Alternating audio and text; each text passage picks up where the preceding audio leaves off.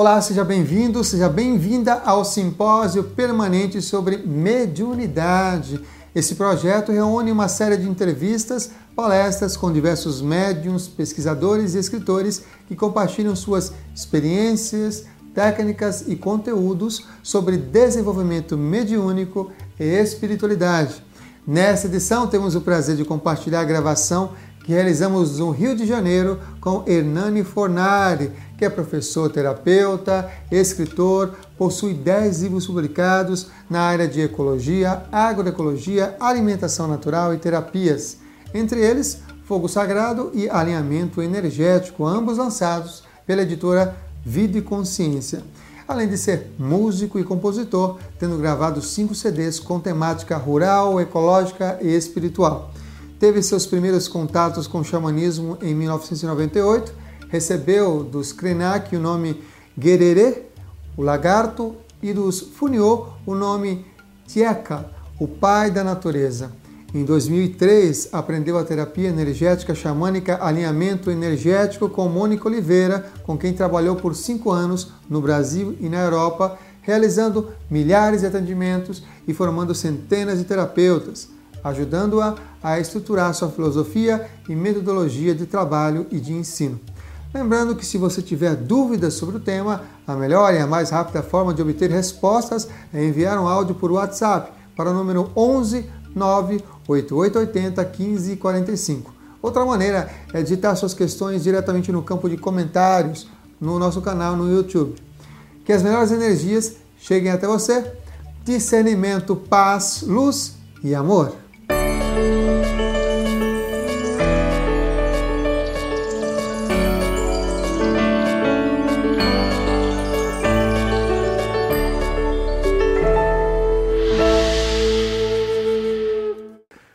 Olá, meus amigos. Meu nome é Hernani Fornari. Eu sou professor e terapeuta de alinhamento energético, de constelações sistêmicas e de renascimento. E a convite do meu amigo Samuel Souza de Paula, eu estou aqui para compartilhar com vocês um assunto que eu acho muito interessante, é muito surpreendente para muita gente dessa área mediúnica, e um assunto que é simultaneamente muito antigo e muito moderno, que é a utilização terapêutica da mediunidade. E eu queria começar me reportando a dois acontecimentos é, quase simultâneos, né, com não muita diferença de tempo, que acontecem no século XIX, e que para mim é o início de um processo, né, de um, um, um, um movimento, uma dinâmica que vai chegar até o, o, a conversa, né, os finalmente da conversa que eu, que eu vou ter com vocês aqui. É, um acontecimento é, se dá na Áustria, quando um neurologista austríaco vai na contramão da história. Os grandes homens sempre vão na contramão da história, né? E abre um gigantesco portal.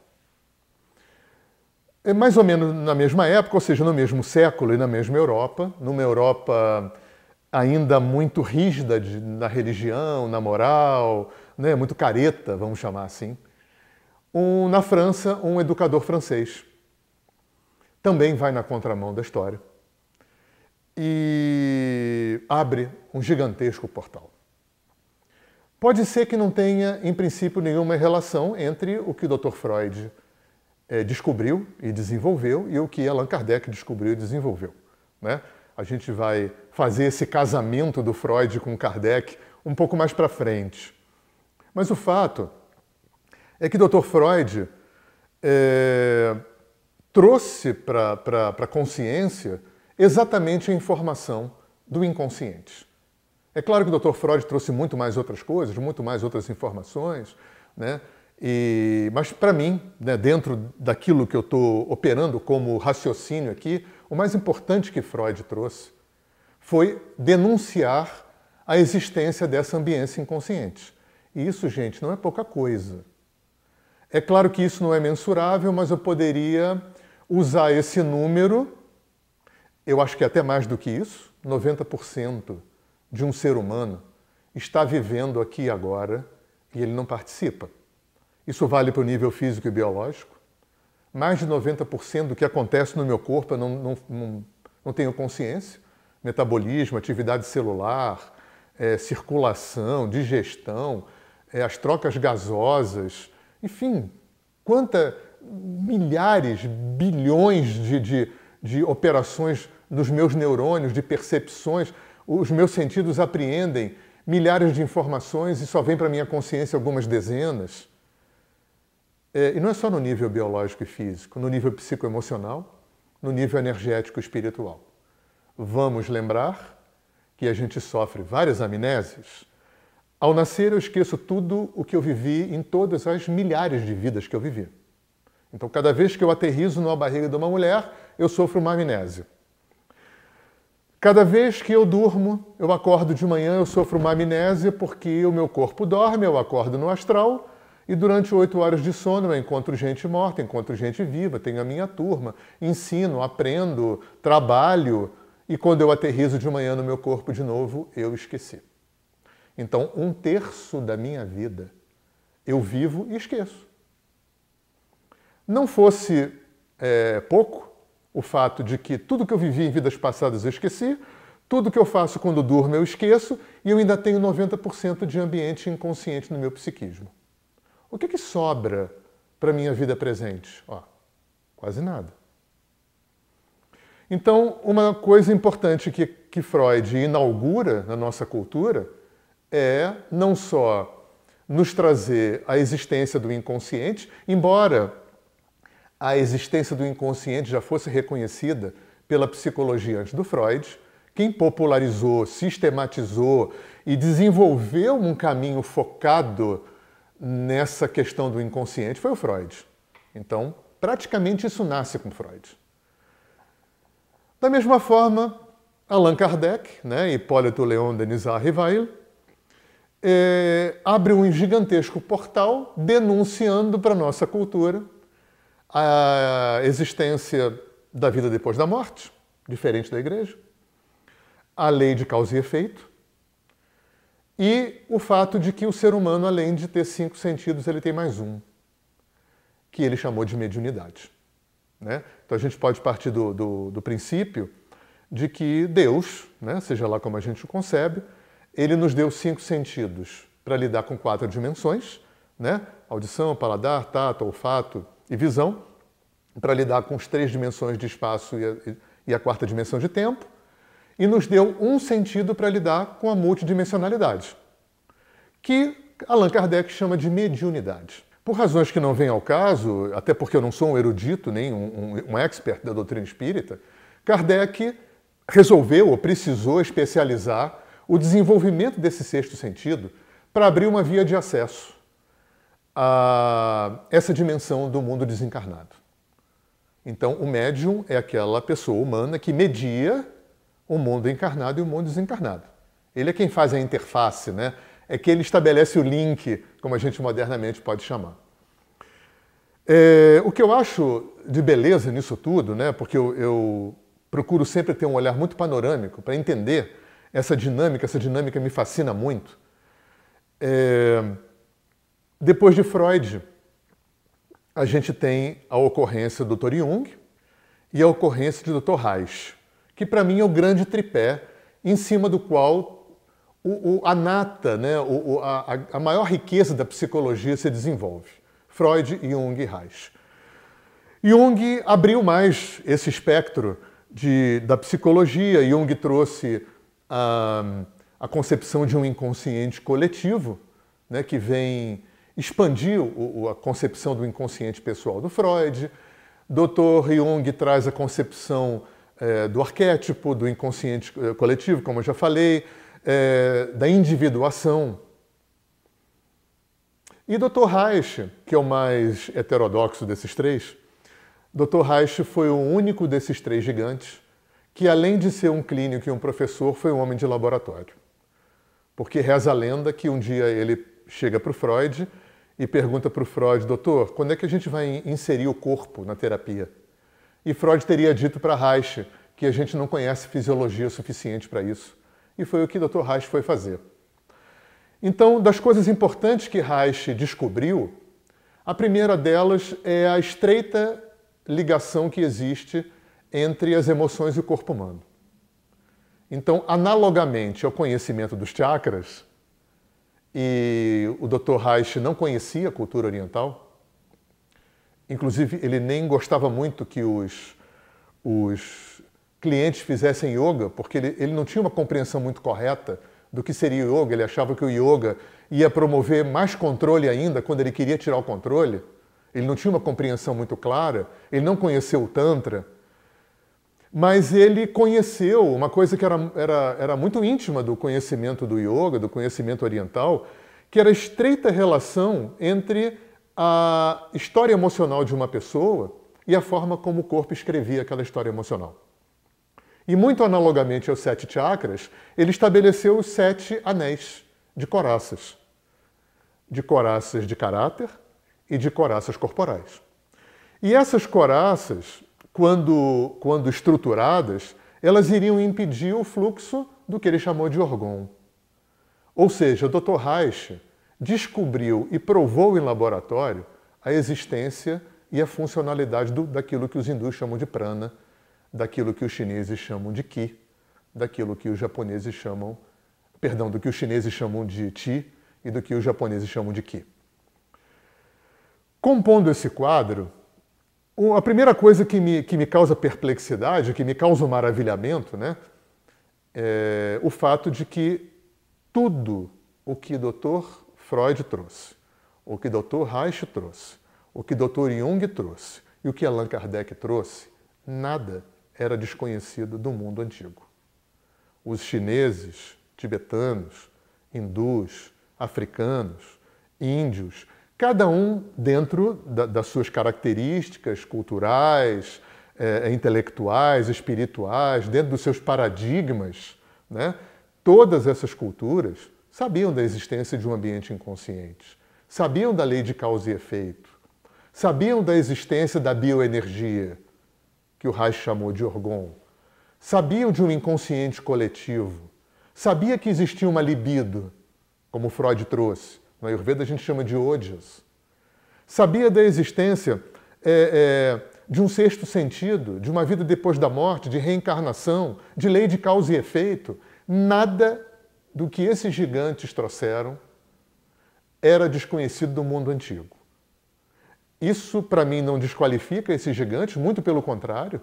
Eu acho de uma extrema beleza e riqueza que a consciência, a inteligência planetária se usasse de homens cultos, cientistas. No caso do Kardec, não era um homem, não era um cientista, embora ele pretendesse que o espiritismo fosse uma ciência, foi, fosse necessário homens ocidentais de alta estatura moral e espiritual e, e intelectual para retraduzir para o mundo ocidental esses conhecimentos milenares. Esse é um ponto que eu acho muito importante colocar aqui. Um segundo ponto que eu acho importante colocar aqui nesse desenvolvimento é que no início do século XX, primeira, segunda década, cientistas de ponta alemães e nórdicos, estudando as menores porções de matéria, descobrem que a vida no mundo subatômico funciona completamente diferente daquilo que Newton tinha estabelecido. Isso subverte a ciência, isso vai desaguar naquilo que se chamou de física quântica, mecânica quântica, e isso cria um outro olhar para a ciência e, mais modernamente, um outro olhar para a vida. Porque hoje a física quântica já criou uma interface com a ecologia, criou interface com a filosofia, criou interface com a psicologia, criou interface com a pedagogia, criou interface com medicina. Então, todas é, é, é as mais importantes áreas do conhecimento humano, humanas e técnicas e biológicas, estão sendo, de uma forma ou de outra, influenciadas por esse olhar multidimensional que a física quântica abriu. A gente tem, por exemplo, no campo da biologia, o Dr. Sheldrake com a teoria da ressonância dos campos morfogenéticos. A gente tem o Bruce Limpton com, com o trabalho com epigenética. Tudo isso são movimentos de dentro da ciência que estão trazendo uma compreensão sistêmica para a ciência, estão trazendo uma, uma concepção holística para a ciência, né? e eu acho que num ponto mais para frente, uma compreensão transpessoal. Porque é, essa parte da, da, psicologia transpessoal também faz uma profunda interface com o mundo da física quântica. Tem um dado que eu acho muito bonito também nessa, nessa dinâmica, é o fato de que muitos desses gigantes é, pioneiros da física quântica, como por exemplo o Dr. Heisenberg, fazia yoga. Dr. Heisenberg visitava a Índia. Niels Bohr, que foi um dos pais da física quântica, nas horas vagas dava conferência sobre as Upanishads, que são escrituras hindus. Então, esses pioneiros, é, é, homens com QIs altíssimos, homens da ciência, já tinham uma noção que os antigos, os milenários tibetanos, hindus, chineses, já tinham conhecimento daquilo que, dentro da física quântica, é conhecido como o princípio da incerteza, teoria das cordas, salto quântico. É... Enfim, a, a, forma da física quântica lidar com o conceito de multidimensões, com o conceito de curvatura do tempo, com, com o princípio da, da, é, da não localidade. Tudo isso já, usando um termo popular, hindu e chinês estava careca de conhecer. Mais uma vez, a gente tem a ciência, homens cultos, homens proeminentes, homens é, com credibilidade, vindo retraduzir para o mundo ocidental verdades milenares. Avançando um pouco nessa minha viagem, nessa minha maionese quântica, eu vou chegar nos anos 50, 60, quando o Oriente invade o Ocidente.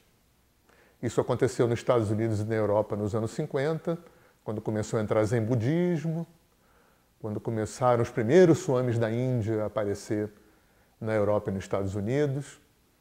Isso no Brasil aconteceu pelos anos 70, quando começou a entrar yoga, meditação, budismo, macrobiótica, chakras, ayurveda, é, shiatsu, tai chi chuan, né? houve literalmente uma invasão do mundo ocidental. Eu tive esse privilégio, eu tenho 61 anos, eu tive o privilégio de surfar nessas primeiras ondas, né? conhecer os primeiros professores de yoga, as primeiras é, acupunturistas no Rio de Janeiro, os primeiros lojas de restaur... os primeiros restaurantes naturais, essa coisa toda. É, um pouco mais para frente, a gente tem uma segunda invasão, que acontece no primeiro mundo nos anos 70, 80, aqui no Brasil nos anos 80, 90, que é o que a gente chama genericamente de xamanismo. E xamanismo é um nome genérico que é um balaio de gato. A gente pode colocar aí todos os povos nativos das Américas, da África, da Oceania, é, todo o leste europeu, ah, os povos das calotas sul e norte do planeta, da, do Havaí. E se a gente forçar um pouquinho a barra, né, expandir bem esse conceito do que seja xamanismo, você vai colocar yoga, ayurveda e medicina chinesa nesse saco. Então, a maior parte da humanidade se enquadra nesse termo genérico xamanismo. E xamanismo é um movimento que é, foi a última invasão que a gente vem sofrendo. Os índios estão voltando. Isso no Brasil, na verdade, começa com a escravidão. Dizer, o primeiro movimento xamânico de entrada no nosso país vem com os negros e vem com essa química que acontece de negros e índios aqui no nosso país. A mesma coisa nos Estados Unidos. Né? Com essa química. Só que lá não foi tão, né, por questões talvez até religiosas, né, porque aqui vieram católicos, no norte vieram evangélicos, essa, esse encontro de negro com índio no norte não é tão é, mesclado como no sul. Mas vamos dizer que a coisa começa aí. É, a nível de homem branco, né, de, de, da, das classes formadoras de opinião, o xamanismo entra aqui no Brasil nos anos 80, 90. E é muito interessante, gente, porque existe uma profecia que dizia, eu não me lembro se ela é Inca ou se ela é Sioux, Lakota, mas não importa, que dizia que 500 anos depois do flagelo que se abateria nas Américas, né, nesse continente, que o côndor voltaria a voar com a águia. E isso numa alusão de uma, re, uma reintegração dessas culturas nativas no, na, nas três Américas. Isso de fato está acontecendo. muito índio brasileiro indo para a Europa e para os Estados Unidos, muito índio americano vindo ao Brasil. Então, é uma profecia que está acontecendo nesse momento no planeta, de fato está acontecendo. Tem uma outra profecia do norte também, que dizia que 500 anos depois do flagelo que se abateria nesse continente, que os vermelhos voltariam a nascer como brancos, e que esses brancos, que seriam chamados dos guerreiros do arco-íris, é que ajudariam o resgate dessas culturas nativas. E isso está acontecendo. Então, eu, como tive o privilégio também de não só eu surfei nas primeiras ondas da invasão oriental, eu também estou tendo a oportunidade de surfar, nas, de, de surfar nas primeiras ondas da invasão xamânica. E eu tenho podido presenciar bastante essas duas profecias acontecendo. É, a gente poderia, vocês poderiam me perguntar o que, é que tudo isso tem a ver com mediunidade e, e terapia. É uma boa pergunta. O que que hindu, chinês e índio tem de tão importante para trazer para a nossa cultura, né, a ponto de ter feito uma invasão?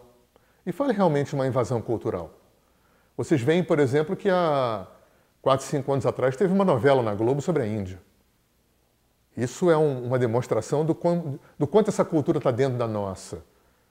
É, infelizmente, não nas massas miseráveis, mas quem de classe média para cima, é, é, em, em cidades de médio e grande porte, não conhece, não leu, não experimentou meditação, chakras, yoga, acupuntura, shiatsu, budismo, ayurveda.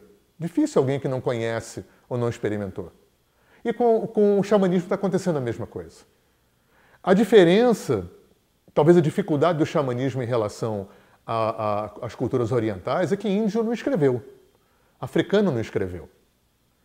E isso demoliu muito mais essas culturas. Vocês veem, por exemplo, que os ingleses dominaram a, a, a China e a Índia e eles não conseguiram é, é destruir e contaminar tanto a, as culturas chinesas e hindus como contaminaram as, a, as culturas africanas, como, como contaminaram as culturas indígenas no norte, da, da, nos Estados Unidos e no Canadá. Porque a Índia e a China estabeleceram escrita, e você, quando estabelece escrita, o, a sabedoria, o conhecimento fica muito mais enraizado numa cultura. Hoje a gente está lendo livros com 10 mil anos, com 5 mil anos, da China e da Índia. Por outro lado, você tem conhecimentos nativos norte e sul-americanos e centro-americanos que se perderam. Canções, medicinas, é, ensinamentos, tradições, pinturas corporais, é, é, é, linguagens, idiomas que simplesmente se perderam, que nunca mais vão ser resgatados porque esses povos não desenvolveram escrita. Então, quando me perguntam o que, que isso tem a ver com tudo isso que eu estou falando, né? por que, que eu começo falando de Freud e Kardec, que são pessoas que parecem não ter ligação nenhuma uma com a outra, mas para mim não é coincidência que eles apareceram no mesmo século e na mesma Europa. O que, que isso tem a ver com a invasão dos orientais e dos xamãs? O que que hindu e chinês teve de tão importante para trazer para a gente?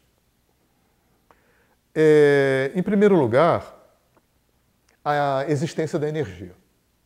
Eu acho que uma grande coisa que Índia e China vieram é, implantar no, na nossa visão de mundo é não só a existência da energia, como a instrumentalização dessa energia. Então, acupuntura, yoga, né, massagem, shiatsu, ayurveda, são tecnologias que, entre outras coisas, né, é, é, é, é aceitam, percebem, enxergam, mensuram e instrumentalizam e usam, né, operacionalizam essa energia vital, né, o prana, o ti, o ki, né, ou o orgon, como o Dr. Reich chamou, para a saúde. Né? Saúde física, mental, espiritual e tal. Aí é outra coisa que foi importante o Oriente trazer. O Oriente vem trazer um olhar holístico. Holístico, gente, não é só misturar yoga com homeopatia, não, tá? Holístico não é tomar floral e meditar. Tá? Holístico é um olhar. Holístico é desenvolver um olhar multidimensional para a existência. É entender que a existência não acontece só em quatro dimensões, três de espaço e uma de tempo. A existência não é só a ferida com cinco sentidos. A existência é multidimensional. A existência é holográfica. Então, uma das coisas importantes que o Oriente veio trazer foi oferecer para o Ocidente a expansão de um olhar que transcende o olhar mecanicista e cartesiano. Isso é de uma riqueza muito grande. Isso tem tudo a ver com física quântica. Isso tem tudo a ver com o que Kardec, Freud, Jung e Reich vieram trazer. É, na minha opinião, dificilmente o Ocidente teria digerido o Oriente e os xamãs, como está fazendo, se não tivesse tido um Freud, um Jung, um Reich e um Kardec antes. E uma física quântica antes. Dificilmente a nossa cultura teria digerido, como está digerindo, os suamis, os monges, os sadhus, os indianos, os médicos ayurvédicos, os xamãs, os pajés, se não fossem homens da ciência. Retraduzir para a nossa cultura conceitos milenários. Então, primeiro se preparou essa cama para depois poderem entrar essas culturas com seus próprios conceitos. Provavelmente a gente aceita tão bem chakra, meditação e, e, e deuses e mitos e mantras, né? E a energia, talvez porque tenha tido esse background antes. O que será que índio veio trazer? Tá, ok, indiano é fantástico, tem 10 mil anos, escreveu, desenvolveu escrita. Né? A gente sabe, porque arqueologicamente está comprovado que os tibetanos, os hindus já faziam cirurgias altamente sofisticadas há milênios atrás, que os hindus já sabiam da existência do átomo, que os hindus já sabiam que esse átomo explodia. Isso está escrito. Tem uma parte do, do, do hinduísmo que se chama Vaisheshika. E no Vaisheshika tem uma escritura, Vaisheshika Sutra, e lá fala de Anu, da fala da partícula primordial, que aquilo funciona, que aquilo explode. Nada é novidade, tudo é releitura. Agora, o que que índio vem trazer para a gente?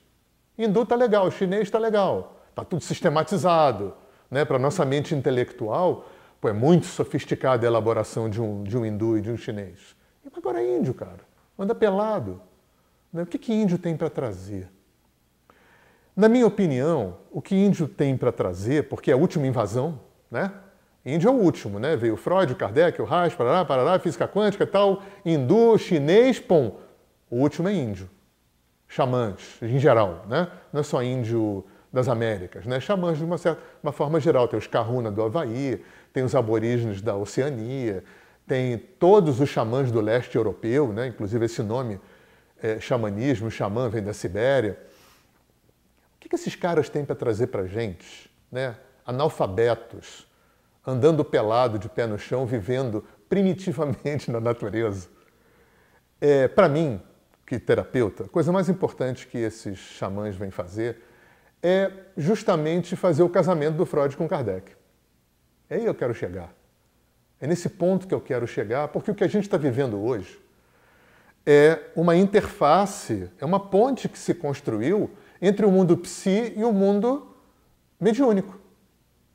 Então, o mundo mediúnico está entrando no mundo psi, então a gente pode falar de alinhamento energético, de constelação familiar, de apometria.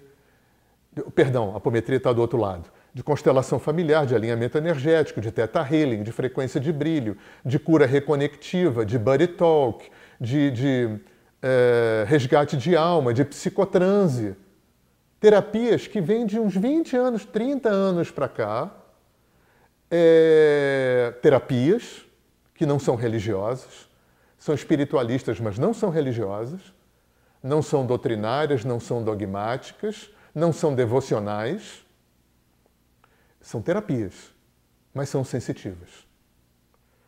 É, são terapias muito diferentes entre si, todas essas que eu citei, mas que têm um viés comum. São terapias, mas não são analíticas nem elaboradoras de conteúdo, como a psicanálise e a psicologia, como as psicoterapias, mas são terapias. Por outro lado, o mundo se está entrando no mundo mediúnico. Então eu poderia dizer que a apometria, por exemplo, é um, já um começo de um movimento dentro do espiritismo, embora não seja ainda aceito pela Federação Espírita Brasileira, mas que já caminha em direção ao que seria um movimento terapêutico. Por quê? Porque a gente sabe, gente, que obsessor e vida passada que é onde o mundo é, mediúnico tem um foco maior, né? o kardecismo, a umbanda e a apometria vão fazer muito foco nisso. Obsessor e vida passada. É super importante trabalhar isso.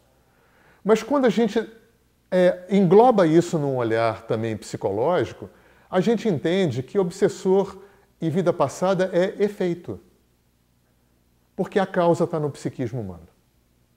Então, o que eu acho que o xamanismo vem trazer, antes de mais nada, é a instrumentalização da mediunidade aplicada à terapia. Porque até isso acontecer, a mediunidade era aplicada a esse mundo que é mais religioso, né? A Umbanda é um mundo religioso, o Espiritismo, embora pretenda ser uma ciência, é um mundo religioso, que faz oração, faz prece, venera Jesus, né? tem todo um approach que é religioso. Né? E esse mundo psi não. Esse mundo psi é, é um mundo onde essa sensitividade, em algumas escolas, ela é mais explicitada, como no alinhamento energético, no psicotranse, no Theta Healing. Em outras terapias ela é mais implicitada, como por exemplo nas constelações familiares, constelações sistêmicas. Mas esse é o viés. Porque a grande sacada que vem com o xamanismo, e com o xamanismo de uma forma direta e indireta, é essa possibilidade daquilo que o Kardec chamou de mediunidade também se prestar para abrir uma via de acesso muito otimizada para o psiquismo humano. Esse é a espinha dorsal dos, das terapias é, que trabalham com a ferramenta sensitiva. Isso é diferente da parapsicologia. É claro que a gente poderia até chamar, de alguma forma, essas terapias de parapsicologia clínica. Poderia se chamar, eu gosto mais de chamar de psicologia transpessoal. Isso me soa um pouco melhor, porque a parapsicologia, para mim, ainda tem um certo sabor de pessoas ocidentais querendo é, trazer questões é, multidimensionais e transpessoais para um ambiente cartesiano e mecanicista. Então eu vejo muito essa questão da parapsicologia, pelo menos da parapsicologia mais clássica, né? É, pós-espiritismo né? e pré-transpessoal, né? É, Albino Arese, é, Quevedo, essa galera mais clássica, eu vejo muito assim no campo da pesquisa, né? no campo de desmistificar, de desespiritualizar, né? de, de tornar cartesiano e mecanicista esse olhar para um ambiente que é multidimensional.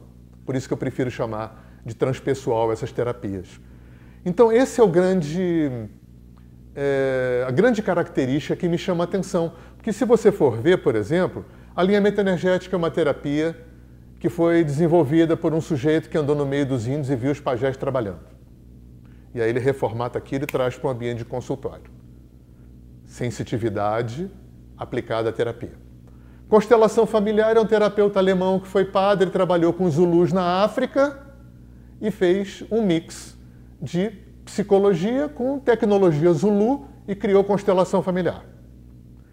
É, Theta Healing, frequências de brilho, são é, terapias que já têm um viés mais dos povos das estrelas, já tem uma inspiração mais extraterrestre.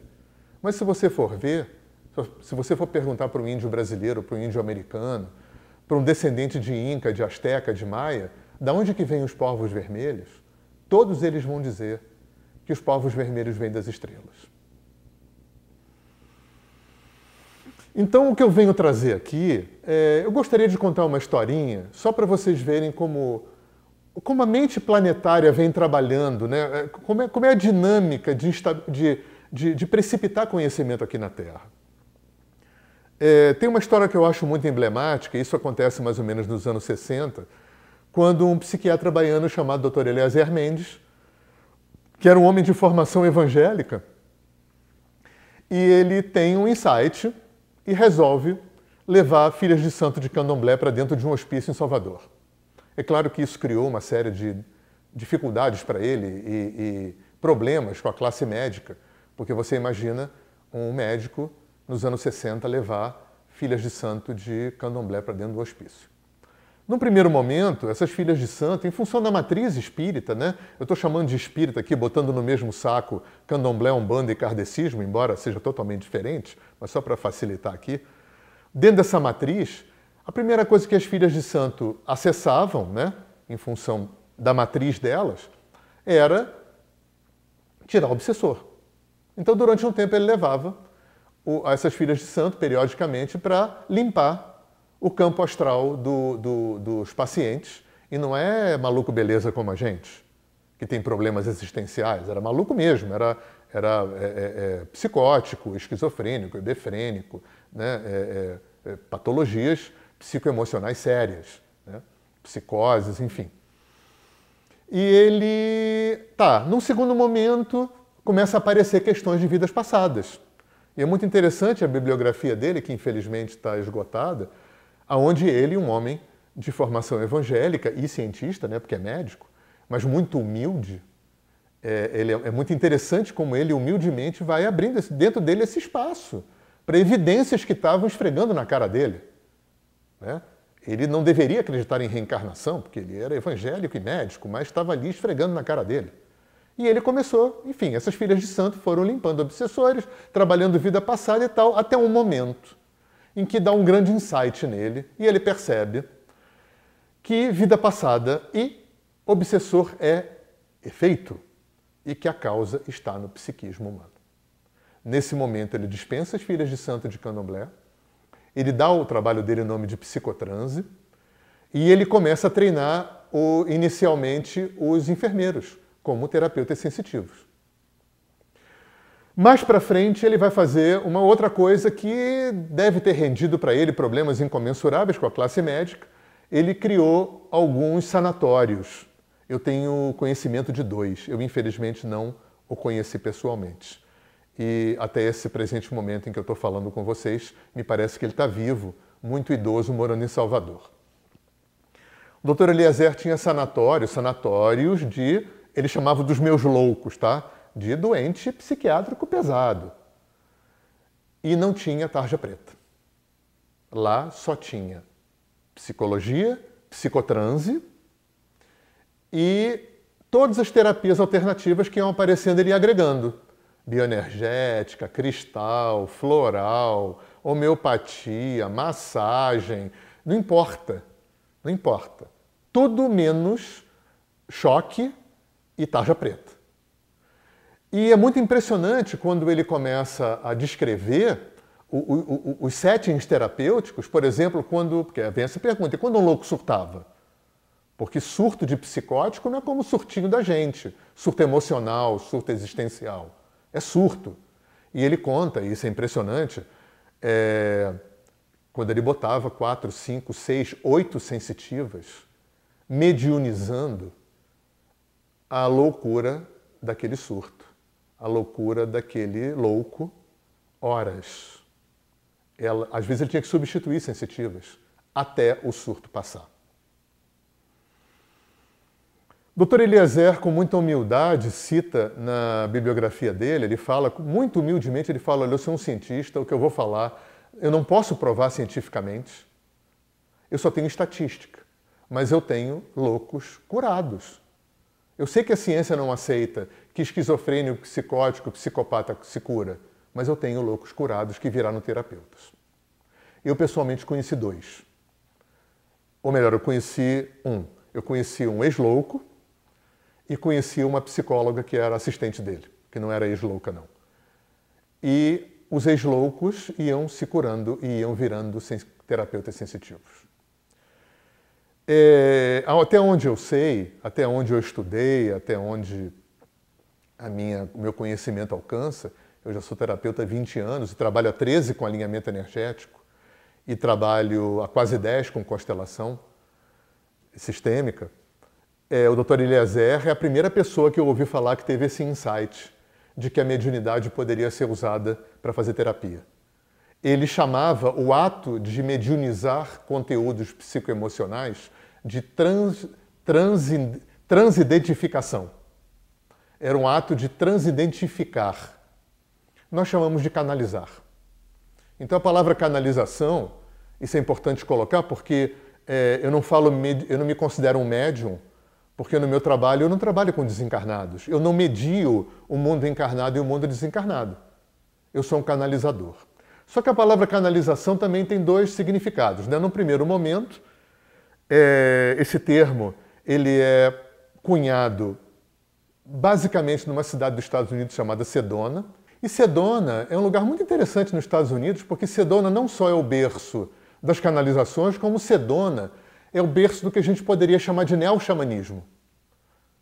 Eu vou falar um pouquinho disso depois, quando eu falar mais de alinhamento energético.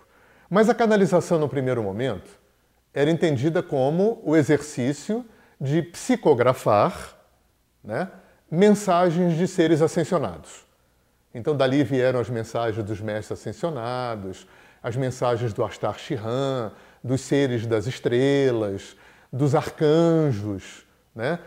Canalizar até um determinado momento significava que eu, canalizador, psicografo é, conscientemente, porque a canalização é uma, é uma, é uma faixa que está num nível mais sutil de que mediunização, utiliza outros chakras, utiliza outra parte neuronal do cérebro, onde eu vou canalizar as mensagens dos seres de luz. A partir do momento que se instala esse mundo sensitivo no mundo psi e que começam a aparecer terapias mediúnicas, terapias sensitivas, né, transpessoais, Canalização também passa a significar é, incorporar mediunicamente conteúdos psicoemocionais de um cliente. Que é isso que a gente faz no alinhamento energético de uma forma bastante explicitada e é o que faz um representante, por exemplo, numa constelação familiar de uma forma bastante implicitada. É o que um terapeuta de Theta Healing faz de uma forma bem explicitada, que um terapeuta de resgate de alma, de soul retrieval, que é uma terapia neo-xamânica que vem dos Estados Unidos, faz de uma forma bem explicitada. E um dia, um farmacêutico e agrônomo brasileiro, né, fluminense, chamado Aloysio Delgado Nascimento, ele, em função de ser farmacêutico, ele tem uma vivência longa bastante extensa, quase 20 anos interagindo com povos indígenas do norte e do sul do Brasil. Inicialmente por interesses fitoterápicos, mas como ele era um sensitivo, daqueles sensitivos muito bem dotados, sabe? Gente que vê morto de olho aberto, que vê os seres de luz de olho aberto, aquele sensitivo de olho aberto. Ele começou, ele via muito as curas dos pajés. E ele contava eu não tive esse privilégio de conhecê-lo. Quando eu entrei no trabalho, ele tinha falecido um ano anterior.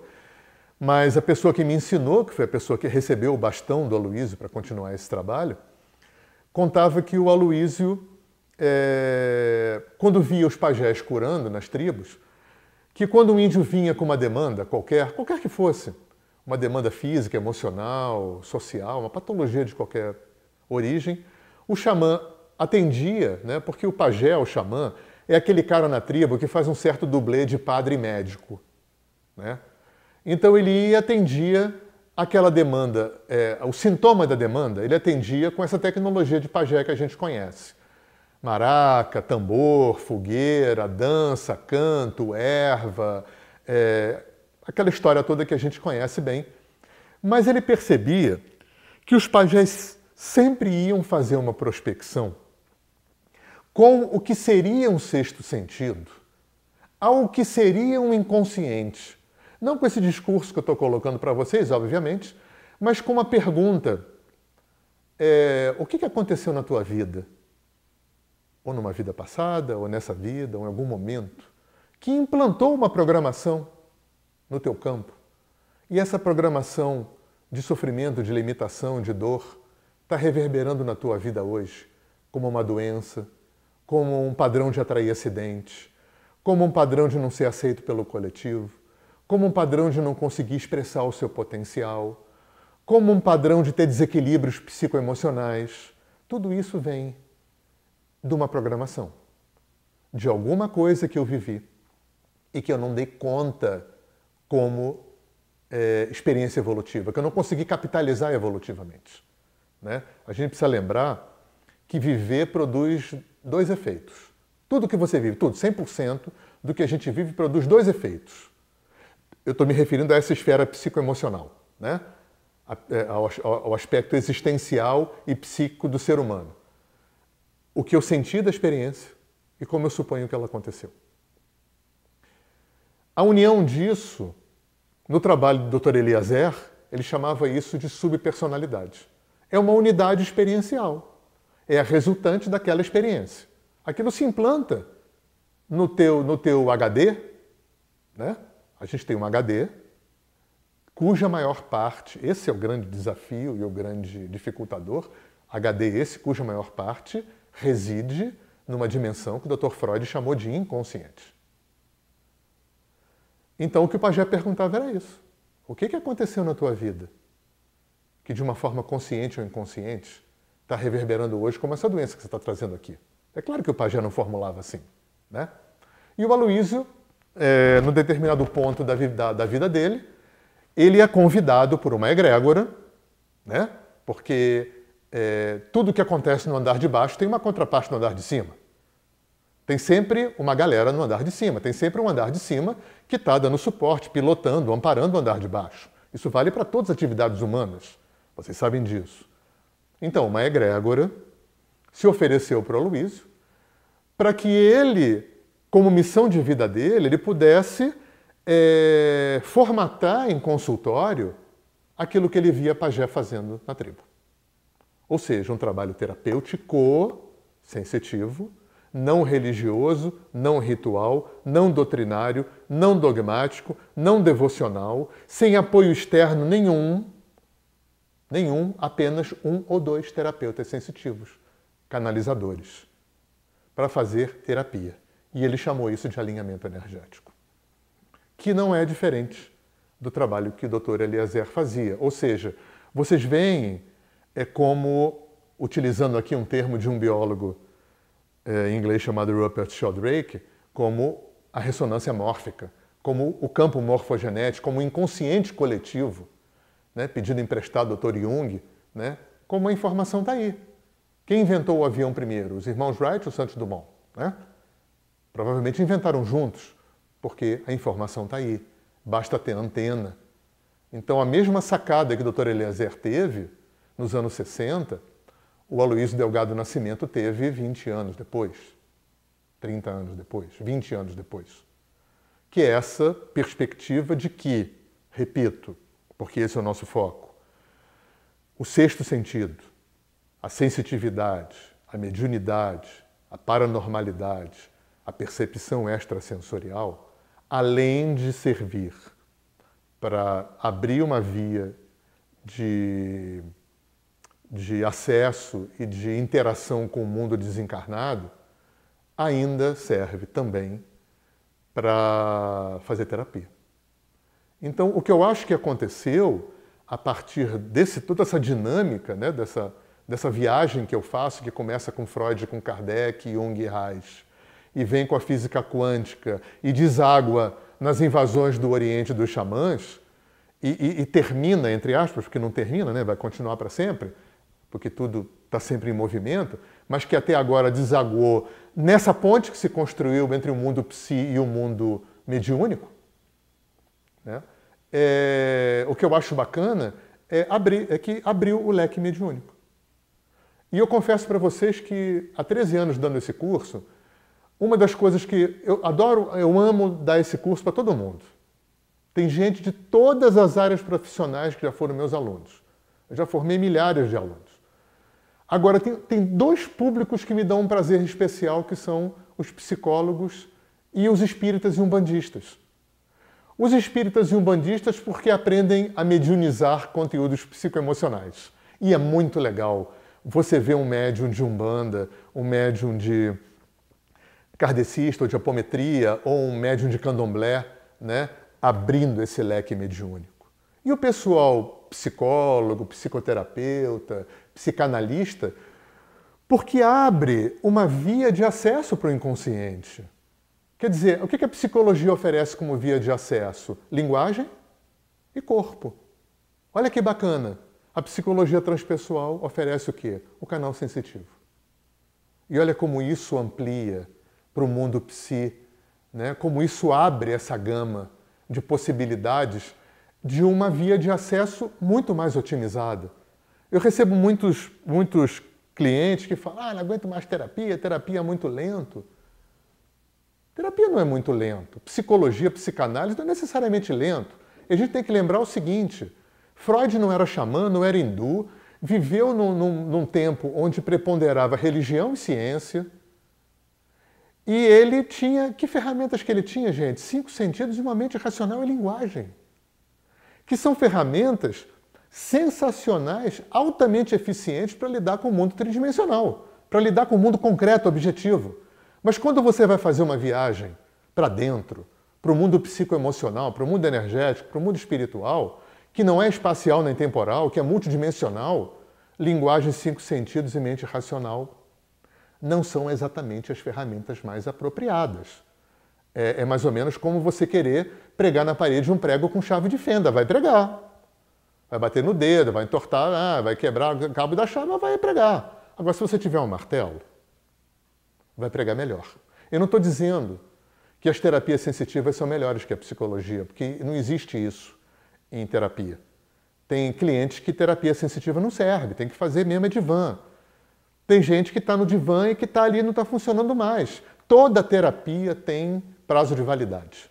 Nenhuma terapia é panaceia, nenhuma terapia, nenhuma religião, nenhuma escola filosófica é boa para tudo, para todo mundo o tempo todo. E terapeuta, líder religioso, líder de escolas místicas tem que ter essa humildade e essa coragem de entender que nenhum caminho de autoconhecimento tem um valor absoluto. É... Enfim, eu queria é, finalizar é, expressando o meu maravilhamento com a consciência planetária, com essa inteligência subjacente a toda a existência, né, que vai dando mais ferramentas, eu vejo o desenvolvimento das terapias de uma forma horizontal. Eu não acho que nenhuma terapia vem substituir a outra, vem somar com a outra. Divan não perdeu a validade. A questão é que quando você só tem cinco sentidos, mente racional e, e linguagem, é claro que isso demora um pouco de mais tempo. O terapeuta tem que ir habilmente, entrando na, né, nessa rede de resistências que o cliente tem, para ir ressignificando, acessando, fazendo catarse. Isso é um processo normalmente mais lento. Olha que bacana se você pode dar mais ferramentas para isso. E a coisa mais linda para mim, uma das coisas mais lindas, são os feedbacks que eu recebo dos psicólogos, que continuam fazendo elaboração de conteúdo, que continuam fazendo o trabalho analítico, que continuam fazendo a inserção corporal quando são eh, terapeutas haitianos ou bioenergéticos, mas eles agora têm essa ferramenta sensitiva. E isso compõe um quadro muito bacana. Né? E para os espíritas é, fica aquela, aquela informação que o Aloysio falava isso muito, é, o melhor jeito de se livrar de um obsessor, né? o Kardec falava muito de reforma moral, isso é verdade. Agora, a, a gente pode dar um passo atrás, ainda tem coisa por trás. Por que, que eu não consigo fazer uma reforma moral na velocidade que eu preciso, que eu gostaria? Por que, que tem parte de mim que não podem, que não querem? Isso reside no psiquismo humano. E olha que bacana se a gente pode ir lá atrás e abrir uma ambiência de limpeza, de ressignificação, de reequilíbrio, para que eu possa otimizar esse processo da construção da minha reforma moral. Ok? É... O nosso trabalho de alinhamento energético está bem colocado no nosso site. Ele vai estar aqui na tela, vocês podem acessar. É, eu escrevi os únicos dois livros produzidos até hoje é, no mundo, em língua portuguesa, sobre a terapia do alinhamento energético. Eu tenho um vídeo que também vai estar aí na, na no link para vocês é, visitarem, é, com uma explicação bem mais é, complexa, mais detalhada sobre explicitamente o alinhamento energético. E agradeço muito ao meu, meu amigo, meu irmão Samuel, de ter me dado essa oportunidade de poder trazer essa informação que eu acho que é muito antiga, mas é muito nova. para a nossa cultura, é muito nova para o meio espírita, é muito nova para o meio da psicologia. Tá bom? E eu estou à disposição, se vocês quiserem entrar em contato por e-mail, eu estou sempre à disposição para escutar, para receber feedback, para responder as dúvidas. Tá ok? Um grande abraço para todos. Gratidão por terem me ouvido.